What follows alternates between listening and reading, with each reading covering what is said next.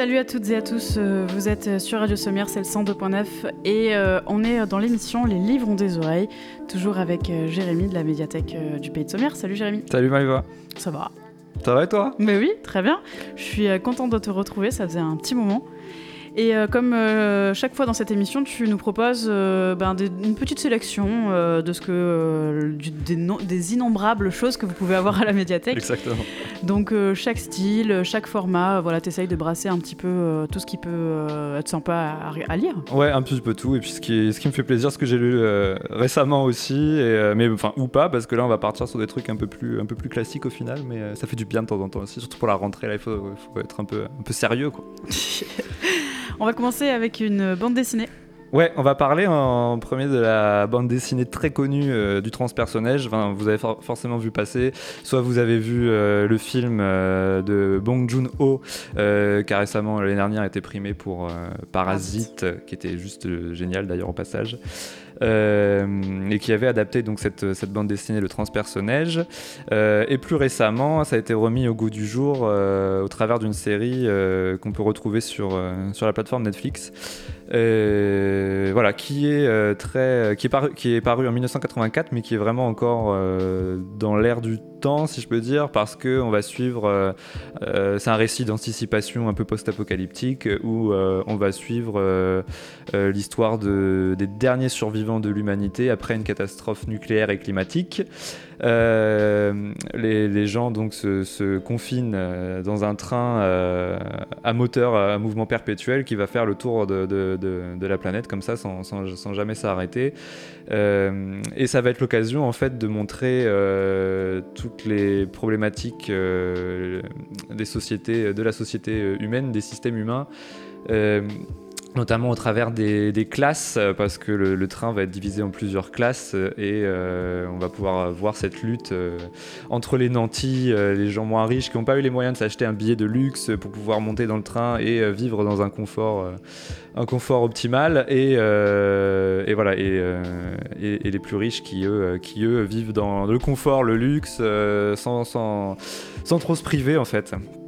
Donc on est sur quelque chose, un peu une arche de Noé moderne finalement, avec, euh, avec euh, des wagons dédiés à l'agriculture, euh, des wagons dédiés à l'élevage, quelques wagons qui vont être plutôt être là pour avoir, enfin, avoir le rôle un peu de, jeu du cirque, c'est un peu l'opium du peuple avec, avec des clubs, etc.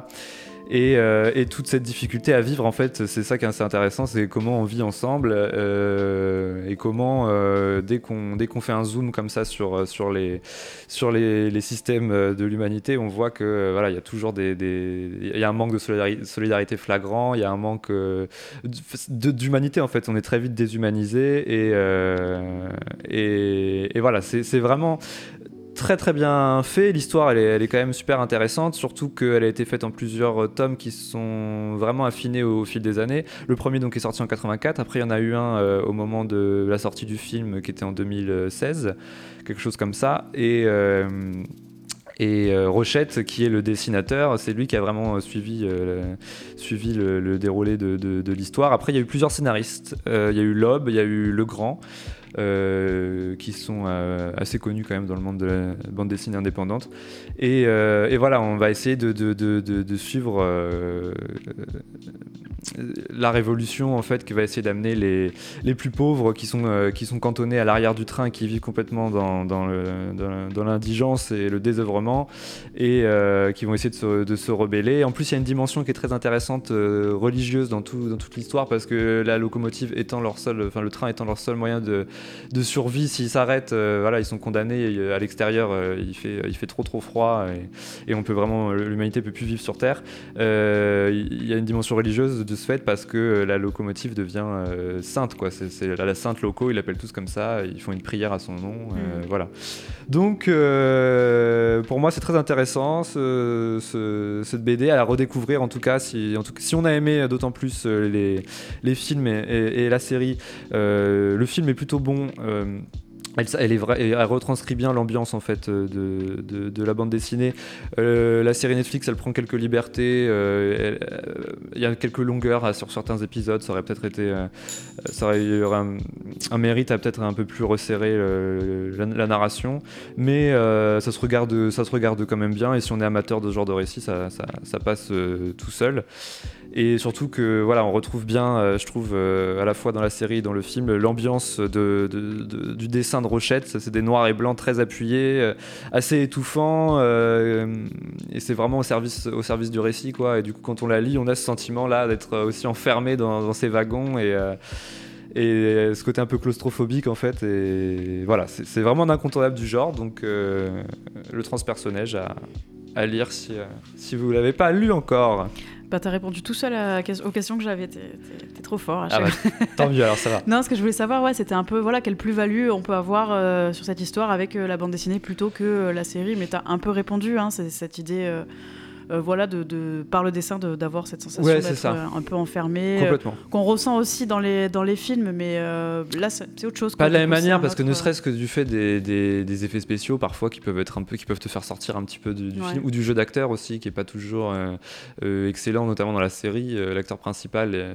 a pas toujours un jeu très très très bon, enfin surtout au moment de, de, révolution, au moment où il faut soulever, où il essaie de soulever les nantis, les marginaux pour les, les amener à, à se rebeller contre les classes euh, en place. Euh, voilà. Et puis ce qui, est, intéressant, c'est aussi de voir ce basculement au, moment où euh, les, les, nantis arrivent finalement à prendre le pouvoir, parce qu'on le sait dès le départ, ils vont y arriver, il y a une révolution, voilà. Euh, comment ils font eux pour gérer ensuite, comment ils créent un nouveau système et comment ils, arrivent à, le gérer. Et c'est assez utopiste finalement, et ça, ça fonctionne pas, ça fonctionne pas très très bien. Et c'est ça qui est, qui est sympa aussi, c'est qu'ils essayent de proposer une solution d'un autre modèle de, de société différent de cette société hyper hiérarchique avec, euh, des, avantages, pour, des privilèges pour certains et, euh, euh, des conditions de vie ou de travail hyper difficiles pour, d'autres. Voilà, c'est à peu près tout pour le, le, transpersonnage. À la médiathèque, du, coup, on peut retrouver euh, le premier tome? Ouais, on trouve le premier tome. J'ai commandé la suite, donc je vais la recevoir, euh, je vais recevoir bientôt. Et là, j'ai vu qu'il venait de, euh, très récemment, en même temps que la série Netflix, venait de paraître une nouvelle, une nouvelle bande dessinée qui serait apparemment la, genèse de tout ça. Donc la, construction de, du train, comment. Voilà, tout, comment on en est arrivé là, quoi. Comment on en est arrivé là, ouais, c'est ça exactement. Très bien, donc ça s'appelle Le Transpersonnage, une euh, bande dessinée française. Euh, oui, du coup, c'est hein, français, ouais, c'est Rochette, euh, qui est très, quand même très connu. Là, il a sorti une bande dessinée il n'y a pas longtemps qui s'appelle Le Loup aussi. Ouais, c'est que c'est un peu un ermite, Rochette en plus.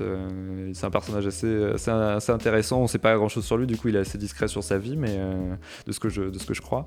Mais voilà, je trouve que c'est un c'est un des classiques du genre qu'il faut, qu'il faut, qu'il faut avoir lu si on aime la bande dessinée ou pas. C'est aussi un bon moyen de rentrer dans, dans l'univers de la bande dessinée en fait. Très bien. On va passer maintenant à un roman euh, de littérature classique. Ouais, littérature classique, on reste dans le classique et on va euh, parler d'un chef-d'œuvre même de la littérature, enfin considéré en tout cas comme un chef-d'œuvre de la littérature anglaise du 19e siècle. Euh, c'est euh, Les Hauts de Hurlevent d'Émilie Bronté, qui est son, son seul roman euh, à Émilie Bronté, comparé à sa sœur Charlotte Bronté, qu'on a écrit plusieurs, et son autre sœur, j'ai oublié son prénom, elle est un peu moins, un peu moins connue, donc on a tendance à l'oublier, qui, qui était, voilà, c'était une c'était trois, trois sœurs comme ça qui, qui, ont, qui ont passé leur temps à, essayer de s'évader par, par la littérature à l'époque d'une société assez puritaine et assez conservatrice. Euh, et elle a réussi à publier euh, Les Hauts de Hurlevent euh, sous un pseudo, un pseudo masculin parce que personne ne voulait de son livre, de, le pseudo de Ellis Bell, fin 1847. C'est-à-dire un an avant sa mort, donc elle n'a pas vraiment connu le, enfin elle n'a pas su, comme la plupart des auteurs généralement, le succès, qu'avait eu son bouquin, puisqu'elle est décédée l'année d'après et, euh, et, que euh, son livre a été vraiment vraiment décrié euh, au début à l'époque, il, a choqué parce qu'il aurait manqué de, respect des, conventions morales et de la violence.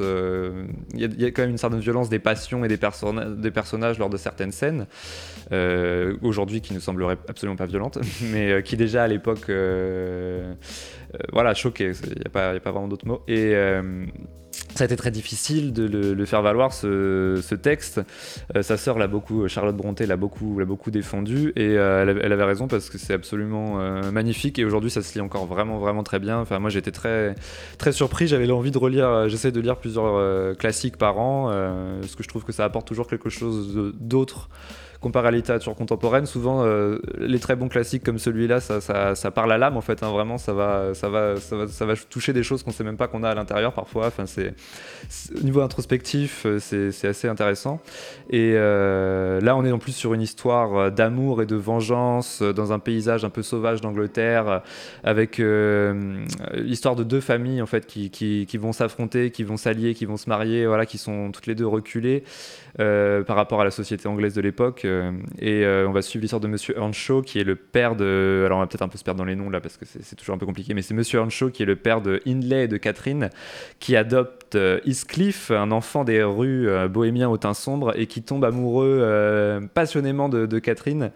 Et tandis qu'il bah, y, a une rivalité qui s'installe un petit peu avec Hindley, qui est le, du coup le, frère de Kathleen, Catherine. Pardon. Et voilà, la mort ensuite va frapper ces personnages, la tragédie. Il y a des il y, a des, rivalités qui s'installent de, plus en plus.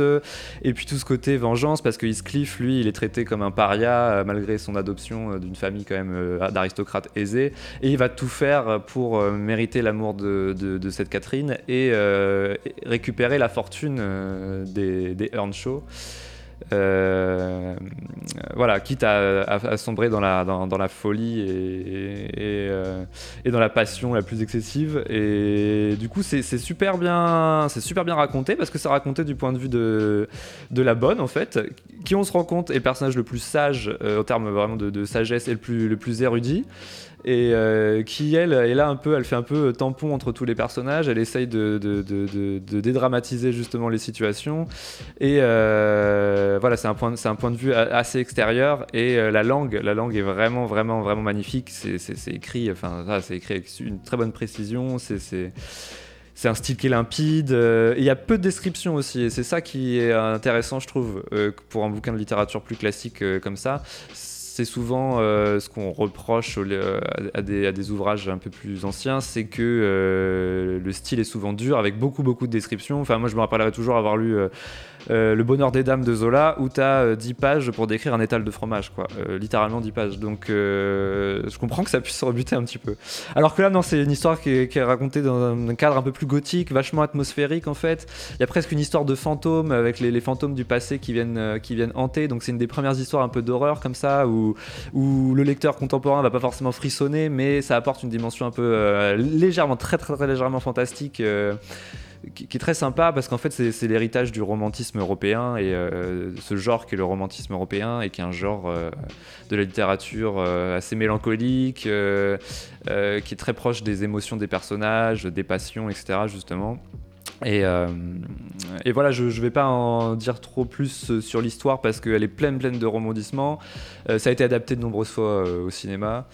Euh, et ça mériterait, je pense, une, adaptation un petit, peu, actualisée parce que euh, c'est des thématiques qui sont, qui sont intemporelles en fait. Euh, déjà, quand on traite de l'amour et de la jalousie et, qu'on le fait bien, forcément, ça, ça, parle je pense que ça peut parler vraiment, vraiment à tout le monde. Et c'est un, un, livre assez, inspirant qui s'est inspiré lui-même de plein. Enfin, Émilie Bronté s'est inspiré de, tas de références. Euh, on sent qu'il y a un côté très shakespearien. Et c'est ça qui est bien aussi, c'est ces dialogues qui sont euh, très vivants et pas du tout. Euh, qui pourraient. voilà, qui ferait pas qui ferait pas tâche dans une pièce de théâtre ni dans un film au contraire et, et voilà pour moi c'est un classique qui est accessible et intemporel. Et, euh, si vous avez, vous, avez envie de lire quelque chose de, classique, d'un peu plus j'ai envie de dire un, peu plus lourd, mais sans que ce soit vraiment lourd finalement, parce que ça se lit vraiment, vraiment très très bien, j'insiste. Euh, n'hésitez pas à vous lancer dans les hauts de Hurlevent. C'est aussi une bonne porte d'entrée dans, dans, dans, ces, univers-là qui souvent nous font un peu peur parce que c'est des auteurs qui ont des grands noms, qui, sont des grandes figures. On se dit, oh là là, ça, ça va être lourd, je vais jamais réussir à à, rentrer dedans ou ça va pas me parler. Mais plus, plus j'en lis et plus je me rends compte que, bah, que c'est faux en fait et que ces textes, s'ils sont encore connus aujourd'hui, c'est parce qu'ils ont une dimension complètement, complètement intemporelle. Ok, et puis il faut pas hésiter à chercher un peu ce qui, ce qui nous correspond. Ouais, c'est ça en fait, c'est euh. ça, c'est ça aussi. C'est ce qu'il faut aller chercher. Euh, c'est sûr qu'il va y avoir des textes qui vont plus euh, parler d'autres, mais c'est aussi une affaire de goût et c'est ça qu'il faut, il faut essayer de cultiver un petit peu. Quoi. Mm. Enfin, c'est le principe de, la culture au final. C'est pour rien que ce mot, il s'appelle, ça, c'est ce mot-là. quoi. En tout cas, avec ce livre, c'est une bonne euh, porte d'entrée euh, pour, ouais, moi, je voilà, pour la littérature classique, parce que ça remet dans le bain en fait, et parce qu'il y a quand même une façon de parler qui est différente, vraiment différente de la nôtre, c'est sûr. Mais voilà, une fois qu'on a lu les deux premiers chapitres, le cerveau reste un, un organe très souple, euh, on s'habitue vachement vite à la langue et à la façon dont c'est écrit, et euh, qu'on soit, euh, qu'on ait lu beaucoup de, littérature ou pas au préalable, je pense. Donc voilà pour les, les hauts de Hurlevent de Émilie Bronté.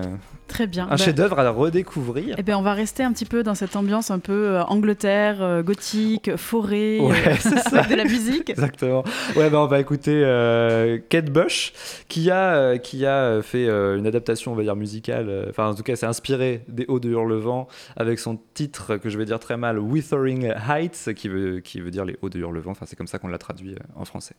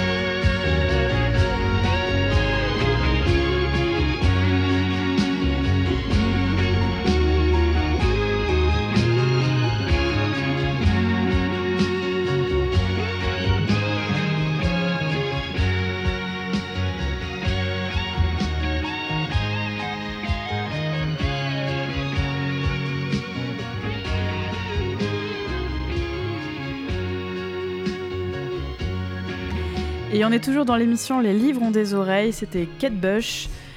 Euh, ouais, non, j'allais lancer le titre et puis en fait, bah euh, Les voilà. hauts du vent en anglais. The Wuthering Heights. Et toi, tu le dis super bien. Ah ouais, je sais pas si je le dis bien, mais En tout cas, ça sonne bien. bon, ça va alors. Allez, deuxième partie d'émission. Euh, on a parlé du transperce-neige, Léo du, euh, de Hurlevent. Et maintenant, on continue avec un manga. Ouais, parce que euh, j'aime bien varier les plaisirs et Bah que oui. je me dis que euh, on peut retrouver euh, de tout. euh, Enfin voilà, même quand on n'est pas amateur d'un genre, il faut pas avoir trop peur d'aller d'aller l'essayer. Au contraire, parce que parce qu'on a souvent des très très bonnes surprises. En tout cas, euh, si on sait à peu près où, où on va. En tout...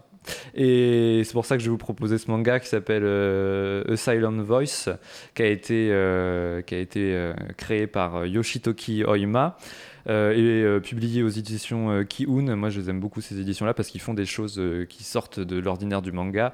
On va pas être dans un Naruto ou un One Piece ou un Fairy Tail qui, a euh, 90 tomes à suivre avec une histoire. Ah, c'est pas Bright Stories aussi? Kiyun euh, ouais, Bright Story, C'est- c'est Kiun aussi. Ouais, ouais, ouais, non, c'est vraiment en général, c'est d'accord. des, des trucs assez Un peu à euh, part, ouais. un peu à part, mais qui valent le coup et qui sont pas juste. Bon, le- Naruto, c'est très bien, cette histoire d'amitié, euh, il y, a, il y a du combat, etc. Mais voilà, ça reste, ça reste sympa. Mais euh, je comprends que ça puisse rebuter euh, les gens et surtout quand t'as passé euh, la trentaine, quoi. Euh, donc là, avec Silent Voice, on va aborder un thème euh, qu'on n'aborde pas souvent en plus dans, le manga ou dans la, bande dessinée, c'est le harcèlement scolaire et le, handicap, et comment ces deux, euh, ces deux notions, j'ai envie de dire, se confrontent. Et on va suivre donc euh, deux personnages, euh, euh, une jeune fille et un, jeune garçon. Une jeune fille qui est sourde et qui, qui fait son, sa rentrée dans, dans, dans une école, et un jeune garçon qui est un peu un cancre, un petit peu, voilà, un petit peu un, un petit peu marginal de, de- de- la, classe et qui va faire un peu tout pour se faire remarquer, pour se faire apprécier des autres. Il cherche vraiment l'approbation et, l'acceptation tout le long, tout le long de- de- l'histoire. Et euh, pour ça, bah, il va, il va s'en prendre à, cette petite fille euh, qui, euh, qui est incapable de communiquer facilement avec, avec, avec les autres et qui, elle, fait preuve toujours dans toute l'histoire de, de, force, de volonté, qui essaye de, de, de, faire toujours de son mieux. Bon, ça, c'est très japonais, hein, c'est un, concept très japonais de toujours, toujours faire de son mieux, de toujours essayer, de, tou- de jamais abandonner, voilà. Et, c'est ce qu'elle fait, mais elle s'en prend quand même plein, plein la tête et, et c'est très, bah, c'est très difficile pour elle.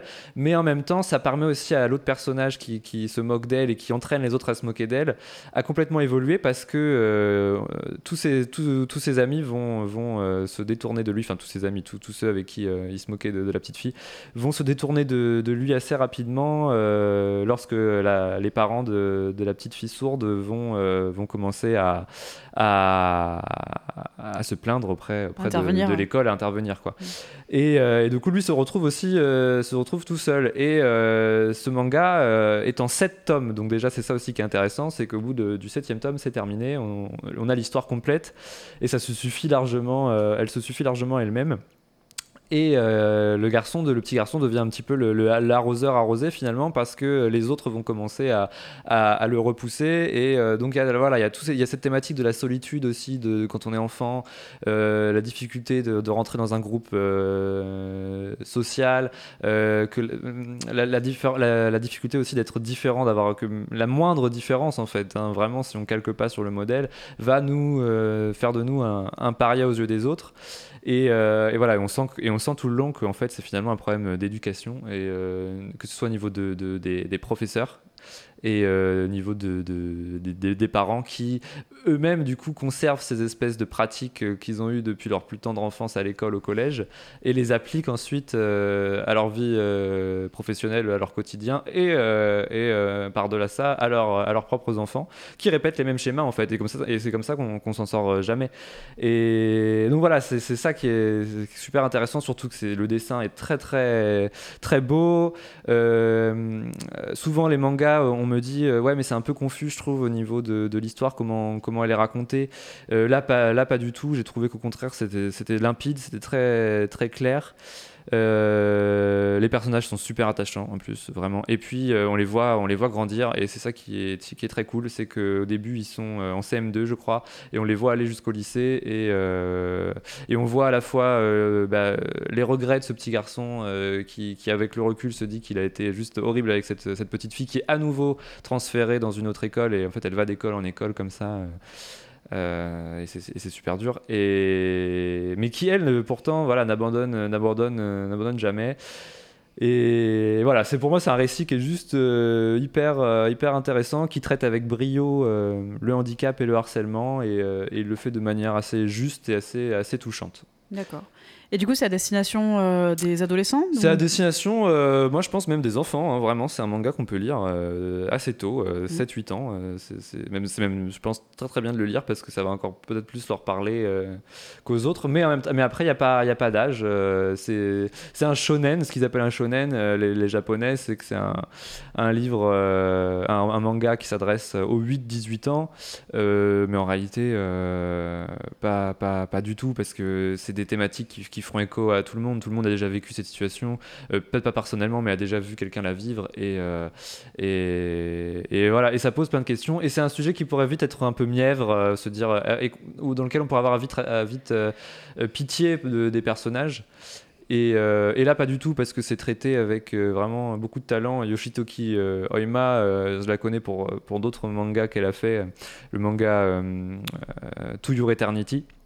Euh, et, vraiment, elle a euh, une plume et un, et un sens de, de, du dialogue, de la narration qui est, qui, est, qui, est, vraiment, vraiment, vraiment superbe. Quoi.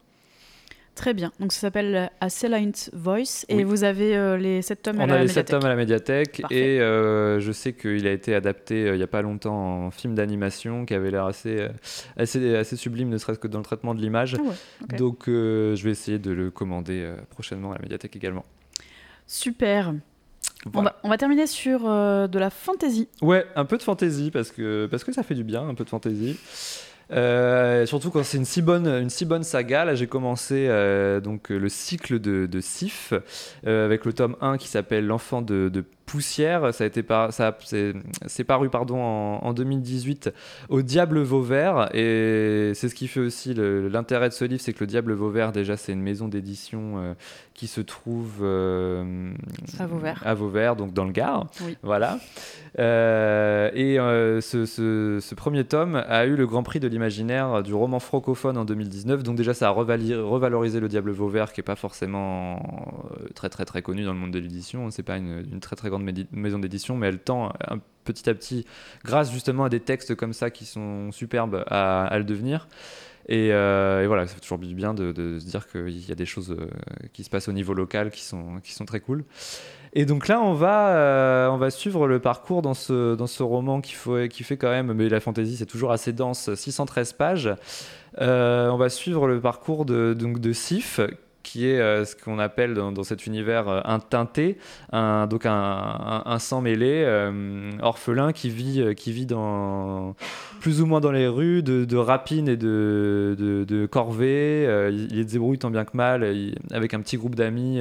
ils sont recueillis par un peu, elle n'a pas vraiment le choix, une, par une, fermière qui est un peu, qui est un peu isolée de la ville dans laquelle se passe l'histoire.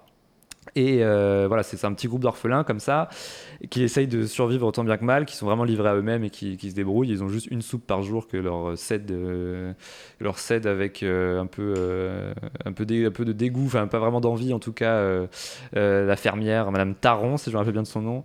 Et, et on... donc ça c'est pour le premier plan de l'histoire, parce qu'avec la fantaisie, il y a toujours un second plan, c'est-à-dire que la grande histoire va rattraper souvent la petite. Et là c'est bien le cas, la grande histoire elle se met en mouvement et elle broie euh, les, plus, les plus humbles dont font partie ce, petit, garçon parce que euh, y a un éclatement politique euh, complètement dans, cet univers où on est sur quelque chose de très comment dire c'est un royaume qui est divisé en plusieurs comtés qui vont être qui vont être complètement séparés à la mort du roi et qui vont se faire des guerres entre eux et par contre il y a un ennemi aux frontières d'un autre pays qui, qui commence aussi à arriver.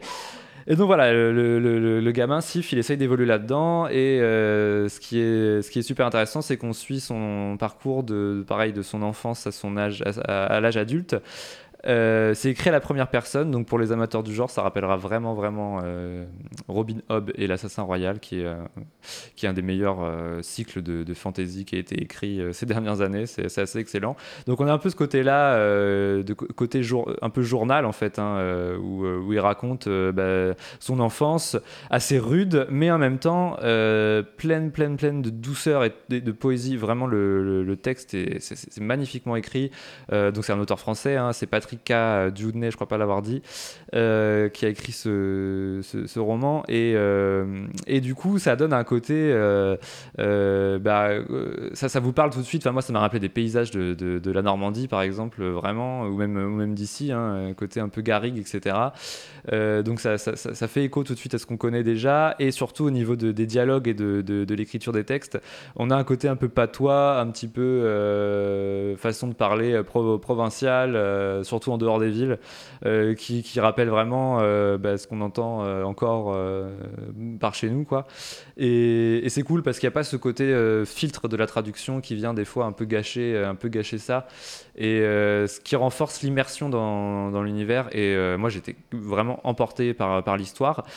si vous cherchez quelque chose avec du merveilleux, un peu de magie, etc., il n'y en a pas vraiment, c'est pas, pas le propos. C'est plus de la dark fantasy avec peu d'éléments de merveilleux.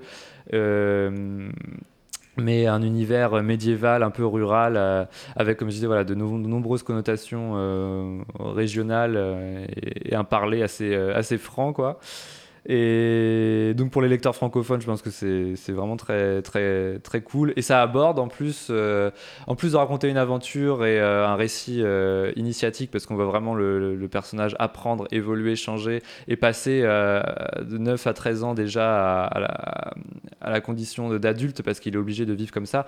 il, va, il, va, il va tour à tour être un espion, il va être sous l'égide d'un maître chirurgien qui va lui apprendre quelques trucs, mais il va y avoir un bouleversement. et il va se retrouver accusé d'un meurtre euh, parce que ce sera euh, un peu, euh, comment on dit, la, bonne poire, enfin le... L'accusé parfait. L'accusé parfait, exactement, c'est ça. en tout cas, ça va bien arranger les, politiques de, de, son, de, son, de, sa, de sa cité où il vit. Et, et voilà, comme ça, le, gamin, il va finir par épouser le destin d'un enfant soldat. Voilà, et, ça, et, ça, et, ça, et ça avance, et c'est et je me suis dit, voilà, 600 pages et tout, ça va être peut-être un peu compliqué, mais vraiment, on rentre tellement, tellement vite dedans. Euh, c'est incroyable, l'univers, il est marquant. Euh, il y a du détail sur la faune, la flore qui est génial, mais qui est juste ce qu'il faut. C'est pas non plus, ça encombre pas l'histoire. Euh, voilà, ce que je disais, le héros, ça va vraiment rappeler tous les, tous les amateurs les, les, protagonistes de, de, de, de l'Assassin Royal de Robin Hobb. Euh, pour moi, c'est un roman d'apprentissage euh, et de fantasy euh, hyper, hyper intéressant, qui, une saga qui est vraiment, vraiment, vraiment prometteuse. surtout que là, on, en est donc. moi, j'ai lu le premier tome. Le deuxième tome est sorti cette année. Il a eu aussi un prix. il a aussi le prix de, l'imaginaire. Donc deux fois de suite, c'est quand même pas mal. Mais parce que vraiment, je, trouve qu'il, enfin, de mon point de vue, il le mérite. Voilà, et puis c'est à peu près tout ce que, ce que j'ai à dire. C'est toujours difficile de, parler de fantasy parce que c'est vaste et ça englobe énormément de thématiques. Mm. Et, là, on va autant parler de, de, racisme que de, que de différence, euh, que d'amour, que de faire sa place dans le monde, euh, que de se construire en tant qu'être humain. Euh, et puis on croise, comme, toujours, enfin, comme souvent dans la, dans la fantasy, une foule de personnages hyper bien, là, hyper bien croqués avec une super psychologie et qui vont, qui vont faire sourire très souvent et qui sont très francs, qui ont, un franc-parler euh, très français, je trouve, en fait. Euh, et, voilà, c'est euh, L'enfant de poussière de Patrick Cadounet, c'est à pas manquer, je pense. Ok, ça a l'air d'être en tout cas une œuvre assez complète. Ouais, c'est dense, hein. Ouais, ça a l'air, vu tout ce que tu. C'est un univers marquant, là, je pense que j'ai même pas abordé un quart de tout ce qu'il y a là-dedans, en fait. Il y a des cartes au début de, chaque grand chapitre qui sont, qui sont super bien parce qu'en plus, elles permettent vraiment de visualiser l'univers que l'auteur a essayé de, de, de construire. Euh, voilà, il n'y a plus qu'à voir la suite. Euh, il l'a prévu en, en 7 tomes, je crois, et euh, on va voir où, ça va, aller, mais je pense dans une très bonne direction. Très bien. Euh, ben écoute, on arrive à la fin de cette émission. Est-ce qu'on peut faire un petit récapitulatif des différents ouvrages que tu nous as présentés aujourd'hui? Oui, alors du coup aujourd'hui on a parlé de, du transpersonnage euh, de, de, Rochette, de l'Aube et Le Grand, euh, la bande dessinée mais aussi un petit peu le film et puis la série, le film de Bong Joon-ho et la série Netflix qui vient de, qui vient de paraître. Ensuite on a parlé d'un chef-d'œuvre de littérature classique, Les Hauts de Hurlevent, d'Émilie Bronté. Un petit manga sur la différence et le handicap Silent Voice. Et pour finir, on vient de parler de L'enfant de poussière de Patrick Cadouanet, euh, qui est un roman de, de fantasy, de dark fantasy.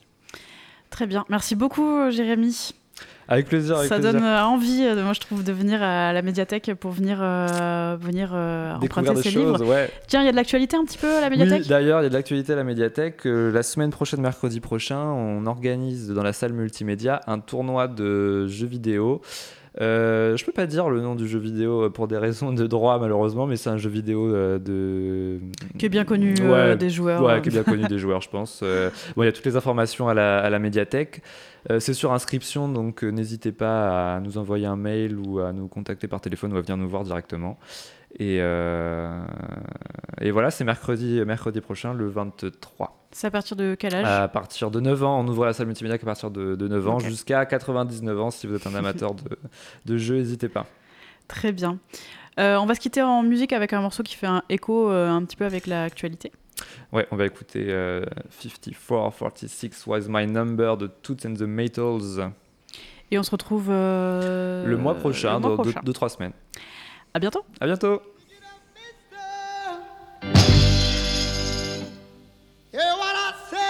yeah.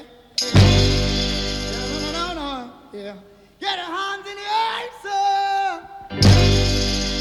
Woo, yeah.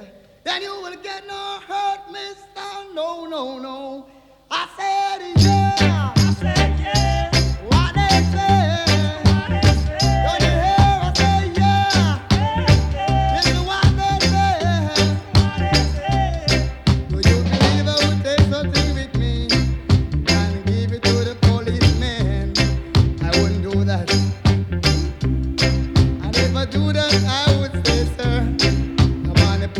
Lord